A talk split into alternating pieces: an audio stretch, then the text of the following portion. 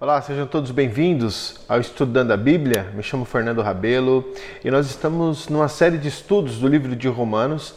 Partiremos hoje para o capítulo 9 e como você deve ter percebido, caso você tenha aí estudado com a gente desde os primeiros capítulos, nós mudamos um pouco a nossa metodologia aqui de aprendizado.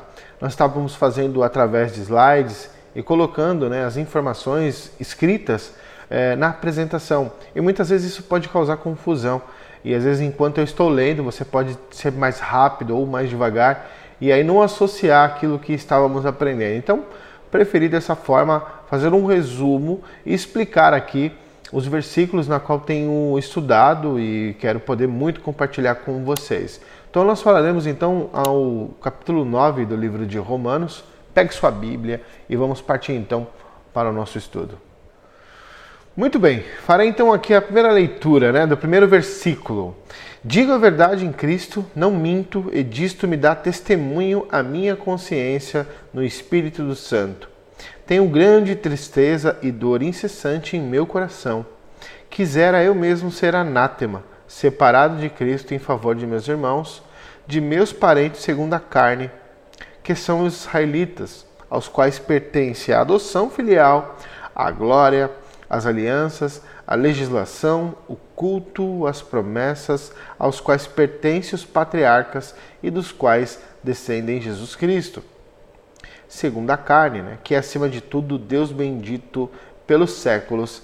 Amém. Paulo então faz um apelo dizendo que preferia ser essa palavra anátema, né, ser amaldiçoado, né, separado é, como filho de Deus em favor dos seus irmãos israelitas, né?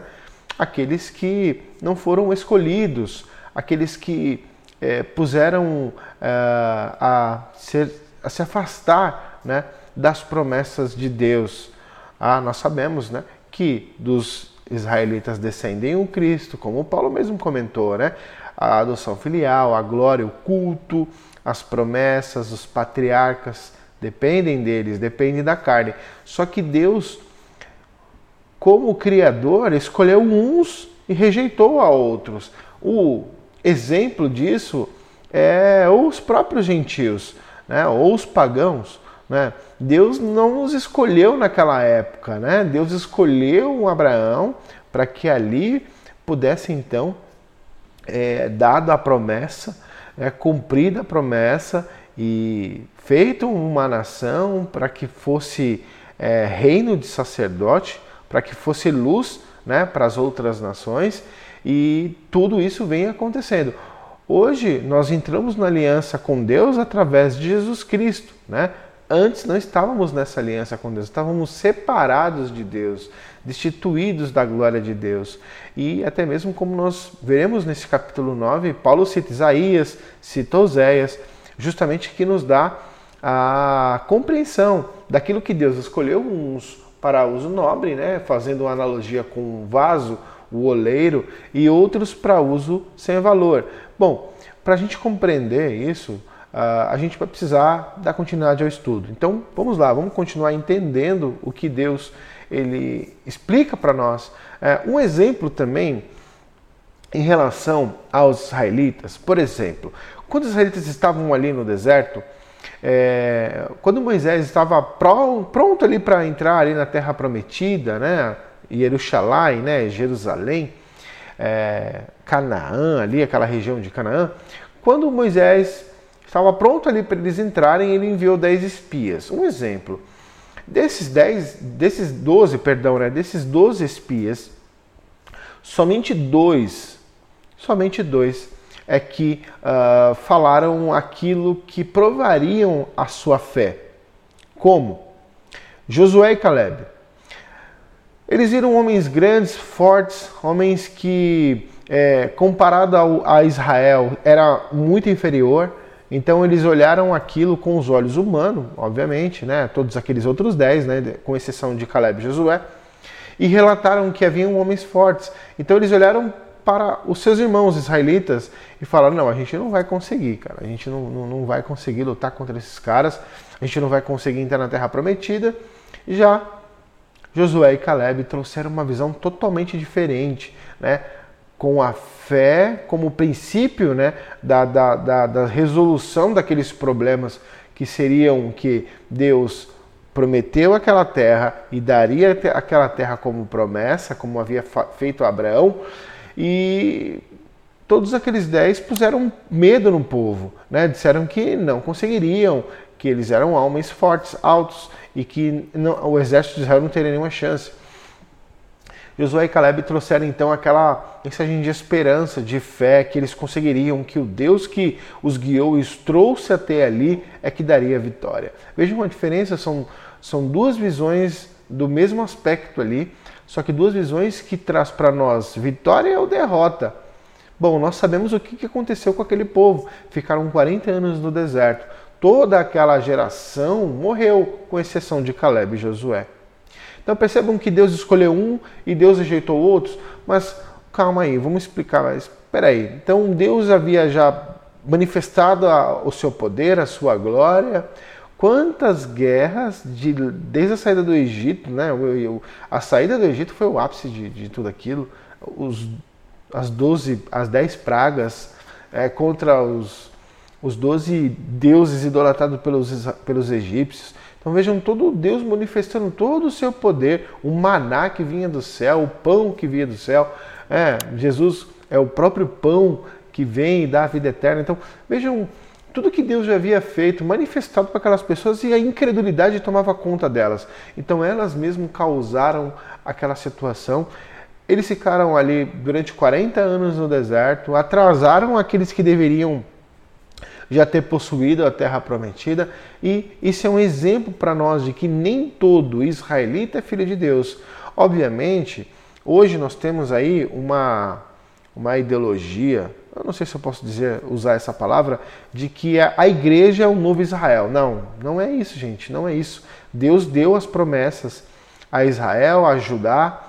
É, a igreja não é o novo Israel, então caso você tenha esse conceito é, tire esse conceito porque não está certo. Tá? Deus continua amando os seus, os seus, o seu povo, os judeus, né, os israelitas, e assim como nós, que entramos na aliança através com Deus. A gente vai ouvir mais no capítulo aqui, é, dos, dos, capítulos né, do livro de Romanos, que Deus enxertou na videira, a videira é o próprio Israel, né, os gentios, né, os, os, os gentios, né, porque quando quando você entra na aliança, você não é mais gentil. Você passa a ser filho de Deus. Então, usando esse termo para compreendermos um estágio de um, de um lado, o estágio A para o B. O lado, o estágio A é pagão, gentil, fora de Deus. Quando me aproximo a Israel, a Deus, eu passo a ser então filho de Deus. Então, para compreender isso que Paulo está dizendo, é que nem todo aquele que é nascido de Abraão, da carne, é filho de Deus. Ele está dizendo o quê? Que há fé como princípio para que Deus manifeste a sua glória, o seu poder em, em, na vida dos seus filhos. Um exemplo disso é o próprio Isaac. Então, nesse capítulo 9, nós vemos Paulo falando sobre Isaac. Bom, se a gente pega o livro de Gênesis para compreender aquilo que é a fé, aquilo que provou, Paulo provou para nós e mostrou no capítulo 4 de Romanos sobre a questão da fé, que ela tornou justificação né, para, para, para Abraão, e aquilo serviu como princípio exemplo para nós de que a nossa fé em Jesus, o Messias, o enviado de Deus, o Filho de Deus, nos faz então justos pelo sacrifício que o próprio Jesus fez por nós na cruz. Então, pegando aqui o princípio aonde Paulo explica para nós que quem é filho da promessa, ok? Os tidos da promessa são é que são os filhos de Deus. Então os da promessa são aqueles que creem, aqueles que têm fé no Messias, aqueles que andam com Deus, aqueles que depois de salvos praticam as boas obras, porque assim glorificam a Deus. Vejam que Paulo ele está explicando que o, naquela época que Abraão né, ele tinha e demonstrou fé em Deus quando ele ainda era, já era velho, não tinha o corpo, ele já tinha o corpo morto, né, para gerar um filho no ventre de Sara, assim como Sara também, né? É, Deus mostrou, enviou aqueles três anjos, disse, olha, o ano que vem, Sara, Saraí até então, né? É, irá estar carregando um filho. Né? Ela riu, por isso que o nome de Isaac, Isaac, ele, é, ele ri, ela ri, né?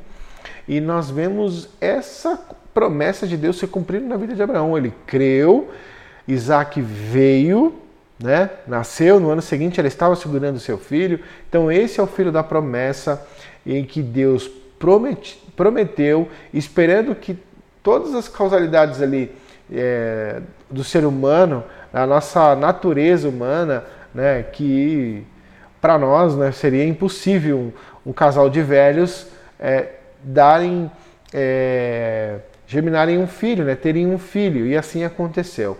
E aí, depois de Isaac, nós vemos o que? Deus falando, né, aqui o próprio é, Paulo falando que quando disse para Rebeca que dentro do ventre dela haviam duas nações, dois reinos, eram, ela estava se referindo a Jacó e Esaú.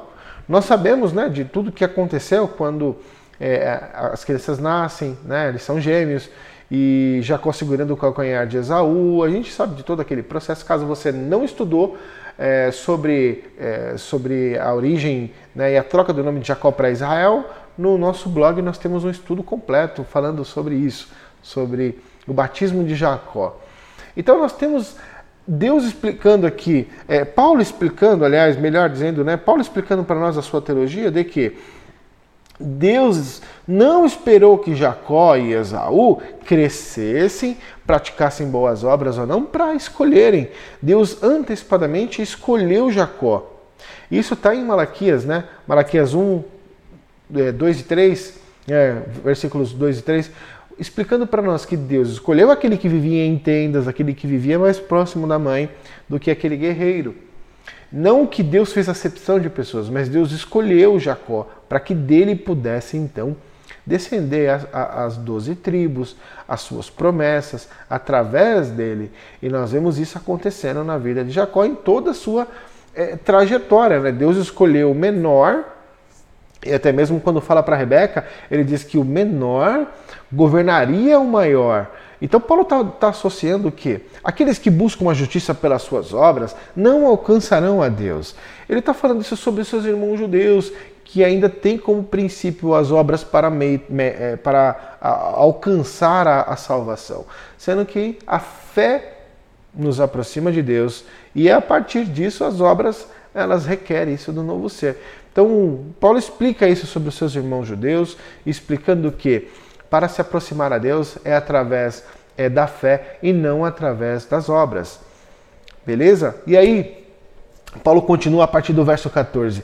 Que diremos então que é injustiça por parte de Deus? E o Paulo responde: de modo algum. Aí ele diz: Pois diz, pois ele diz a Moisés, né? Farei misericórdia a quem fizer, fizer misericórdia e terei piedade de quem tiver piedade. Vejam que Paulo está falando para nós aqui. Verso 16: Não depende, portanto, daquele que quer, nem daquele que corre, mas de Deus que faz misericórdia. E aí Paulo pega e cita Faraó. Paulo traz aqui o exemplo de Faraó, aonde Deus suscitou, né? Provocou ali as, a, o coração de Faraó. Vale lembrar que Faraó as ações que ele tinha dentro dele, eh, sendo boas ou más, Deus só suscitou aquilo que ele já era.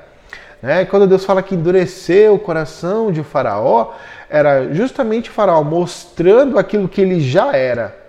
Ok? E aí Deus pôde então mostrar todo o seu poder é, em relação a Faraó e aos seus deuses ali que eram idolatrados. Né? Então, Paulo diz assim: eu suscitei, com efeito, a escritura diz a Faraó, né? Eu suscitei precisamente para mostrar em ti o meu poder e para que meu nome seja celebrado em toda a terra. E aí Paulo fala: então por que você se queixa? É, então por que você se queixa? O que Deus quis então fazer? Então por que, que você se queixa se você reclama isso para Deus? Né? E aí Paulo fala: é, quem, quem pode resistir à vontade de Deus? E aí entra aquela analogia do, do, do oleiro, né? Quem, quem pode, então, é, dizer ao oleiro, né? Então você é o vaso e você diz ao oleiro que te criou: Poxa, oleiro, você me fez um vaso para uso é, de causas comuns, para uso comum, né? Tá ali na bancada da sua sala.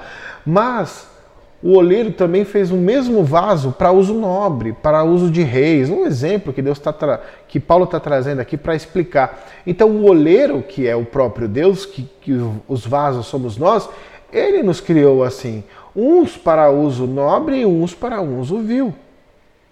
Então reclame com Deus.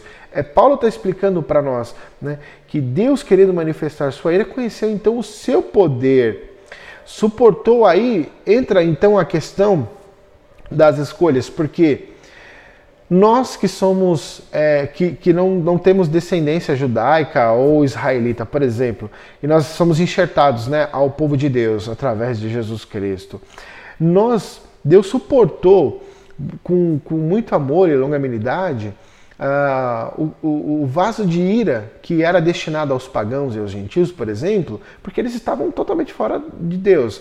Então Deus suportou com muita misericórdia, com muito amor aqueles que estavam longe de Deus, que profanaram até a terra que viviam.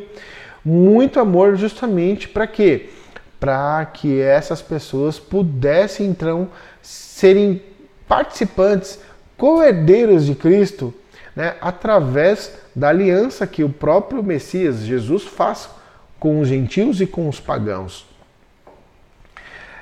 Por exemplo, eu vou citar aqui um, o, o, que, uh, o que Paulo explica para nós. Né? Então, um exemplo, né? O, o, já expliquei a questão do oleiro, a questão do, do, do vaso. Né?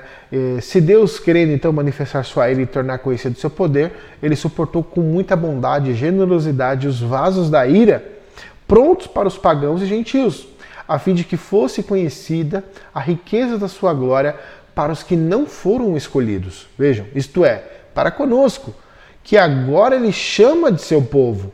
Então Deus não só chamou dentre os judeus, mas também dentre as nações. Resumindo, com efeito, né, no fim, tudo se ordena a salvação de um e a salvação de outros. O, o próprio Paulo traz para nós aqui uma citação de Oséias que ele diz assim: Chamarei meu povo aquele que não é meu povo e amada aquela que não é amada. Ele está citando Oséias né, 2,25. Então, esse povo que não era povo eram os gentios, os pagãos. E amada que não é amada era quem? Os pagãos. E aí continua. E acontecerá que no lugar onde lhes foi dito, vós não sois meu povo, lá serão chamados filhos do Deus vivo. Veja Paulo trazendo essa citação a, a esse contexto, explicando, meus irmãos judeus, eu preferia ser amaldiçoado para quê? Para que vocês pudessem crer naquilo que Deus falou, nas promessas que ele fez, que está no Taná, que está né, nos escritos, na, na própria Torá, e, e para que vocês alcancem misericórdia de Deus através da fé, através do Messias, que foi, que, que, que foi dado a, a Israel, né, que fez é, unir filhos trazer filhos de volta à família. Eu vejo que Paulo está explicando, e aí ele cita Isaías a respeito de Israel. Percebam só, mesmo que o número dos filhos de Israel fosse como a areia do mar, o resto é que será salvo. Porque sem atraso, sem demora, o Senhor cumprirá a sua palavra na terra. Então nós temos essa citação aqui é, de Isaías. É, Paulo traz Isaías 10, né? Explicando que um resto é que seria salvo, ok? E nem todo aquele seria salvo, o resto é que seria salvo. E ainda ele continua. E ainda como Isaías havia predito, se o Senhor dos Exércitos não nos tivesse preservado um germe, teríamos ficado como Sodoma e como Gomorra. Então percebam que Paulo está trazendo para nós aquelas profecias que Isaías, no seu contexto, falava que ficaria um resto. Nós vimos um exemplo que no ano de 790 Israel foi dizimado. Então vejam que há uma divisão entre Israel e Judá. Ali, quando Jeroboão ele separa as dez tribos E aí Benjamim, Judá e alguns levitas vão e ficam no reino do sul, o reino do norte é dizimado pelos assírios. Os assírios tomam aquelas dez tribos, aí depois se torna a Síria, né, ali com, com aquela com Jezabel, com Acas, naquele tempo na época dos reis. Então vejam que Deus por muitas profecias que havia dado, olha, se vocês não voltarem-se para Deus, enfim, o que, aconteceu? Israel foi dizimado. E aí sobrou então as duas tribos e meias, né? Judá, Benjamim e alguns levitas que ficaram ali em Judá. Obviamente, alguns israelitas conseguiram sair, né? Nós temos é, é, palavras ali no livro de Reis, né? Reis 20, segundo Reis 24, aproximadamente crônicas ali, que fizeram bairros novos ali em, em Judá. Eram justamente alguns que vieram de Israel, porque Deus poupou a vida daquelas pessoas. E aí nós temos o cativeiro babilônico, nós temos a volta dos judeus para sua terra, né, os sionistas. Então vejam que Deus preparando, Deus fez misericórdia com aquelas pessoas, preservou um resto, muitos morreram, porque nem todo aquele que é nascido de, é, de Abraão, né, da carne, é o filho de Deus. Ah, mas Deus tem uma misericórdia enorme por todos os teus filhos que dá a oportunidade de voltarmos a Ele através da fé, através de Yeshua, através de Jesus Cristo. Então, Paulo está trazendo para nós toda essa questão é, de Israel, daquele resto que foi reservado, preservado para Deus. Bom, Dando continuidade então ao verso 30, capítulo 9 de Romanos, né? E aí ele fala: "Quem que diremos então?", Paulo fala, né? Que os gentios, sem procurar a justiça, alcançaram a justiça, isso é, a justiça da fé, em que eu já expliquei para vocês que essa justiça da fé Paulo pegou lá de Abraão, Gênesis 15, 2, se eu não me engano, aonde Deus atribuiu como justiça a fé. Percebam? Então Paulo está explicando que os gentios, sem procurar a justiça, alcançaram a justiça, isto é, a justiça da fé, ao passo que Israel, procurando uma lei de justiça, não conseguiu esta lei. E por quê? Porque não a procurou pela fé. Mas como se a conseguisse pelas obras? Aí Paulo fala né, que aquela pedra que foi posta em Sião foi pedra de tropeço para aqueles que não creram. Foram pedras de tropeço e foram confundidos aqueles que não creram. E aí, né, esbarraram na pedra de tropeço conforme está escrito. Eis que ponho em Sião uma pedra de tropeço, uma rocha de escândalo, mas quem nela crer não será confundido. Bom, compreenderam aqui, né? Eu vou é, trabalhar em três teses aqui para nós é, recapitularmos o que nós estudamos. Né? Então, a primeira, nós já é, entendemos né, a forma como Deus atua e requer de nós, seus filhos. Né? Se os israelitas é, não conseguiram a justiça de Deus pela fé, não significa que os gentios, sem procurar algum, justiça alguma, alcançam a Deus. Tá? A justiça das obras, a justiça da vida, a justiça que nós temos como, por exemplo, o fato de fazer justiça. Ok? É Deus quem permitiu que todas aquelas coisas acontecessem. Os gentios estavam longe da presença de Deus. Então eles alcançaram essa justiça por meio de Cristo. Né? Já os israelitas que não creram no Messias buscam sua justiça por meio das suas obras e ali então esbarram na pedra de tropeço deixado por Deus em Sião.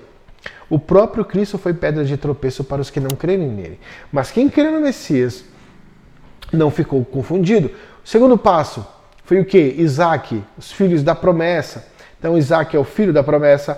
Abraão creu em Deus, mesmo ele sendo já velho, ele pôde germinar um filho no ventre de Sara.